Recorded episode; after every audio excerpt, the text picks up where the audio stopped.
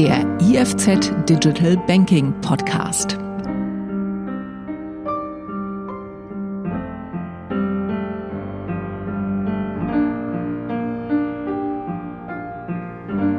Herzlich willkommen, geschätzte Zuhörende, zum Podcast mit Ivan de Plazes, Leiter Asset Management der Zürcher Kantonalbank und Präsident der Asset Management Association Switzerland. Die Asset Management Industrie verwaltet in der Schweiz mit 10.000 Mitarbeitenden rund 2.500 Milliarden Schweizer Franken. Trotz diesen beeindruckenden Zahlen und der Wichtigkeit für unseren Wohlstand wird eigentlich wenig über das Asset Management geredet. Dies wollen wir in der nächsten Viertelstunde ändern. Ivan, herzlich willkommen und vielen Dank. Mein Name ist Thomas Ankenbrand. Zuallererst, wer ist Ivan de Platzes? Ja, herzlichen Dank, Thomas, dass ich die Gelegenheit erhalte, heute ein paar Gedanken äh, mit den Zuhörern zu teilen zum Thema Asset. Mein Name ist Ivan Deblatzes, ich äh, komme aus dem Kanton Uri, äh, arbeite seit äh, insgesamt beinahe 25 Jahren bei der Zürcher Kantonalbank, hatte zwischenzeitlich einen kurzen Abstecher zu Credit Suisse. Asset Management ist meine Passion. Äh, ich darf seit 2007 die Leitung des Asset Managements hier in der Zürcher Kantonalbank innehaben und äh, durfte zwischenzeitlich die Asset Management Plattform Schweiz und jetzt eben die von der SFAMA äh, in den neuen Asset Management Association Switzerland übergeführte äh, Industrieverband, übergeführten Industrieverband führen. Ich habe Familie, vier kleine Kinder, acht, sechs, vier und zwei Jahre und das ist meine zweite große Leidenschaft. Vielen Dank. Ja, was ist denn eigentlich das Asset Management und wie unterscheidet es sich vom Private Banking oder Wealth Management? Es ist mir eine Frage, die mir oft gestellt wird und äh, ich stelle fest, dass in der Gesellschaft das Bewusstsein für Asset Management äh, noch zu wenig äh, vorhanden ist. Aber die Abgrenzung zum Private Banking und Wealth Management kann man relativ einfach machen. Asset Management ist die Produktion und Verwaltung von Anlagelösungen in Form von Kollektivanlagen und individuellen, vor allem institutionellen Mandaten oder Mandate für sehr wohlhabende äh, private Kundschaft. Äh, ich pflege immer auch zu sagen, der Asset Manager kämpft Tag für Tag um jeden Basispunkt Performance währenddem vielleicht der Vermögensverwalter im Private Banking eher die, die strategische Optik der Langfristbewirtschaftung der Privatkundengelder im, im Kopf hat. Und für uns im Asset Management sind Benchmarks zwingende Voraussetzung, um zu verstehen, was, ich sage es mal, der technische Fußabdruck der, der Grundinvestitionen der Kundschaft sind, währenddem Benchmarks vielleicht im Private Banking eher etwas verpönt sind. Asset Management ist ja ein globales Geschäft, wie die Finanzmärkte ja auch global funktionieren. Wie kann sich da eine ZKB neben den großen internationalen Playern wie BlackRock etc. behaupten? Es gibt eigentlich drei Grundmodelle, die zu beobachten sind, wie sich Asset Manager erfolgreich positionieren. Und äh, wenn du BlackRock ansprichst, dann sprechen wir natürlich von den weltweit größten Asset Managern, wie dies auch äh, Vanguard oder State Street äh. Äh, sie charakterisieren sich natürlich dadurch, und es kommt nicht von ungefähr, dass sie alle in den USA beheimatet sind, ursprünglich, äh, dass sie natürlich den, den, sehr, sehr großen Heimmarkt als Basis haben, um dann weltweit ihre Dienstleistungen auch äh, zu vertreiben. Äh, also entweder muss man sehr, sehr groß sein, um in diesem Wettbewerb mithalten zu können, äh, oder man muss einen sehr starken Heimmarkt haben. Es gibt die mittelgroßen Asset Manager, ich zähle da uns dazu, ich zähle aber auch die beiden äh, großen Schweizer Finanzinstitute wie, wie die UBS und die Credit Suisse dazu. Wir äh, verfügen über eine breite Produktpalette, aber über einen fokussierten Markt an Klientel, den wir angehen. Und wenn wir jetzt konkret das Geschäftsmodell der Swisscanto äh, Invest bei Zürcher Kantonalbank anschauen, dann sind zu die, unsere Gelder zu 90 Prozent eigentlich hier äh, und, und unsere Kundschaft ist zu 90 Prozent hier in der Schweiz domiziliert. Zudem sprechen wir noch Kundschaft in Deutschland, Italien, aber auch in Österreich an.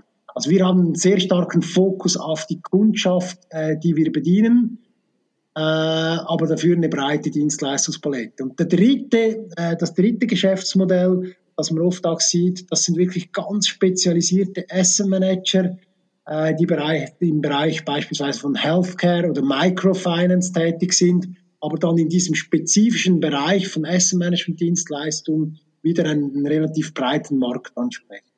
So kann man sich eigentlich den Markt vorstellen und wir mit unserem sehr lokalen Fokus äh, können uns natürlich hier auch als, als äh, Know-how-Träger der, der, lokalen Gegebenheiten äh, bestens äh, auch durchsetzen gegenüber von international großen Partnern. Du hast unseren Heimmarkt angesprochen. Ich nehme an, da gehören vor allem auch Pensionskassen dazu. Jetzt in der Pensionskassenwelt ist ja dank dem Fortschritt ist die durchschnittliche Lebenserwartung gestiegen. Das führt aber natürlich auch zu Problemen bei der Altersvorsorge. Welchen Beitrag kann denn das Asset Management bei der Finanzierung der Altersvorsorge leisten? Ja, sie kann definitiv einen sehr großen Beitrag leisten. Einerseits ist natürlich erfreulich, dass die Lebenserwartung steigt. Auf der anderen Seite bedeutet dies auch, dass insbesondere in der zweiten Säule das angesparte Kapital natürlich für mehr Jahre in Rente äh, reichen muss, als das vielleicht noch vor 10 oder 20 Jahren der Fall war. Und weil eben in der zweiten Säule Kapital akkumuliert wird, weil wir uns da im Kapitaldeckungsverfahren bewegen, kommt eben der Vermögensbewirtschaftung ganz besondere Bedeutung zu. Heute sprechen wir von über 1000 Milliarden Vermögen, das sich akkumuliert hat in der zweiten Säule. Und Sie können sich vorstellen, wenn man da nur 0,1 Prozent mehr Rendite damit erzielen äh, könnte, dann bedeutet dies bereits, dass eine Milliarde mehr jährliches Kapital zur Verfügung stehen würde, um eben Rentenleistungen auszuzahlen. Und der wichtigste Player in der ganzen Wertschöpfungskette der Vermögensbewirtschaftung in der beruflichen Altersvorsorge ist natürlich der Asset Manager, weil er auch über die kompetentesten äh, Kapitalmarkt, äh, über das kompetenteste Kapitalmarkt-Know-how äh, verfügt. Deswegen, er, er, hat eine sehr wichtige Rolle in der Vermögensbewirtschaftung. Ja. Kann man dann überhaupt mit aktivem Management eine höhere Rendite erzielen? Oder ist nicht einfach die Benchmark-Rendite das höchste der Gefühle? Ich glaube, die Leistung eines Asset Managers muss immer nach Kosten betrachtet werden. Das ist ein ganz wichtiger Faktor. Und äh, was man oft hört und auch in den Medien immer wieder zitiert wird, ist, dass es äh, die Asset Manager nicht schaffen würden, Mehrwert zu schaffen, insbesondere im Retail-Geschäft. Und das ist natürlich teilweise äh, sicher richtig dahingehend, dass natürlich Gebühren von eineinhalb, zwei oder, oder noch mehr Prozent, die zu großen Teilen dann an den Vertrieb weitergereicht werden, äh, dass die sicher sehr schwierig sind, äh, reinzuholen über aktives Management. Was hingegen definitiv gesagt werden kann, und das zeigt übrigens auch eine Studie von Professor Mark Leipold, ist der Sachverhalt, was natürlich bei geringeren Gebühren, und jetzt sprechen wir vom institutionellen Geschäft, wenn man vom Asset-Management-Geschäft spricht, äh, es sehr, sehr wohl möglich ist, äh, Mehrwert zu schaffen. Äh, aber wichtig ist für die Kundschaft stets, dass sie sich äh, den Mehrwert nach Kosten anschaut. Und da gibt es sehr erfolgreiche Asset Manager in der ganzen Branche. Wenn wir ein bisschen versuchen, in die Zukunft zu schauen, in der Schweiz sind ja die letzten 20 Jahre die Zinsen mehr oder weniger gesunken, die Immobilienpreise gestiegen und die Aktienmärkte haben sich selbst nach Einbrüchen, auch dank den Zentralbanken, schnell erholt. Und das Ganze noch bei tieferer Inflation. Ist es eigentlich nicht zu schön, um wahr zu sein? Oder bekommen wir irgendwann die Rechnung mit höherer Inflation präsentiert?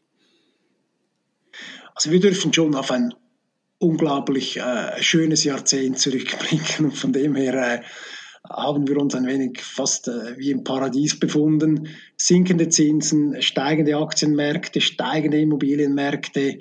Äh, man konnte praktisch nichts falsch machen, außer nicht investiert zu sein. Und leider äh, gerade Privatkunden, äh, welche eben die Risikobereitschaft nicht gehabt haben, investiert zu sein, äh, die, die haben eine Opportunitätskostenrechnung, die sie ziemlich teuer zu stehen kommt.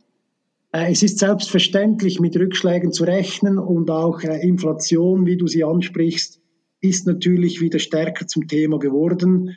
Äh, begründet einerseits natürlich durch die extrem expansive Geldpolitik, die auf der ganzen Welt betrieben wird, aber andererseits natürlich auch natürlich durch die gestiegenen Märkte, wie wir sie ja bereits gesehen und erläutert haben. Auf der anderen Seite dürfen wir auch äh, erfreut festhalten, dass wenn die Inflation äh, wirklich anziehen würde, dann würde ja das auch bedeuten, dass die Wirtschaft wieder anzieht, weil erst dann werden die, die Notenbanken ihre Geldpolitik umdrehen und es sind sämtliche Notenbanken sind sehr vorsichtig bezüglich der Gefahr, eben das Wirtschaftswachstum zu früh abzuwürgen mit zu restriktiver Geldpolitik. Deswegen glaube ich, äh, dass eine unmittelbar anstehende starke Inflationsgefahr nicht besteht, aber so schleichend wieder auf ein äh, vernünftiges äh, Zinsniveau zurückzugleiten, das, glaube ich, ist ein Szenario, das recht wahrscheinlich ist. Es glauben ja vielleicht nicht alle daran, deshalb gibt es ja auch äh, alternative äh, Anlageklassen oder, oder Währungen. In dem Zusammenhang, ja, was hältst du dann eigentlich von Bitcoin? Es ist ein Thema, das, das immer wieder auftaucht. Und ich glaube, gerade die kürzere Vergangenheit hat wieder gezeigt, wie volatil einfach diese, diese äh, Währungen, diese, diese Bitcoins sind und, und für uns als institutionelle Repräsentanten der, der Vermögensbewirtschaftung ist das im Moment kein Thema und da wir, wir kriegen auch keine Anfragen äh, im Sinne der ernsthaften äh, Investitionsbereitschaft von institutionellen Kunden äh, in, in Bitcoin. Ich glaube, was, was hingegen äußerst spannend ist, ist natürlich die Technologie, die hinter diesen äh, Währungen steht. Und diese, glaube ich, die werden sich, äh, diese Technologien, die werden sich auch am einen oder anderen Ort in der Wertschöpfungskette des Asset Managers niederschlagen. Ich denke da insbesondere an die Transaktionsgeschäfte, die vielleicht über äh, die DLT äh, Technology äh, vielleicht besser und, und schneller abgewickelt werden könnten. Und das wäre natürlich für die Asset Management Industrie sehr interessant. Ivan, vielen lieben Dank für das interessante Gespräch und Ihnen, geschätzte Zuhörende, für Ihre Aufmerksamkeit. Auf Wiederloser.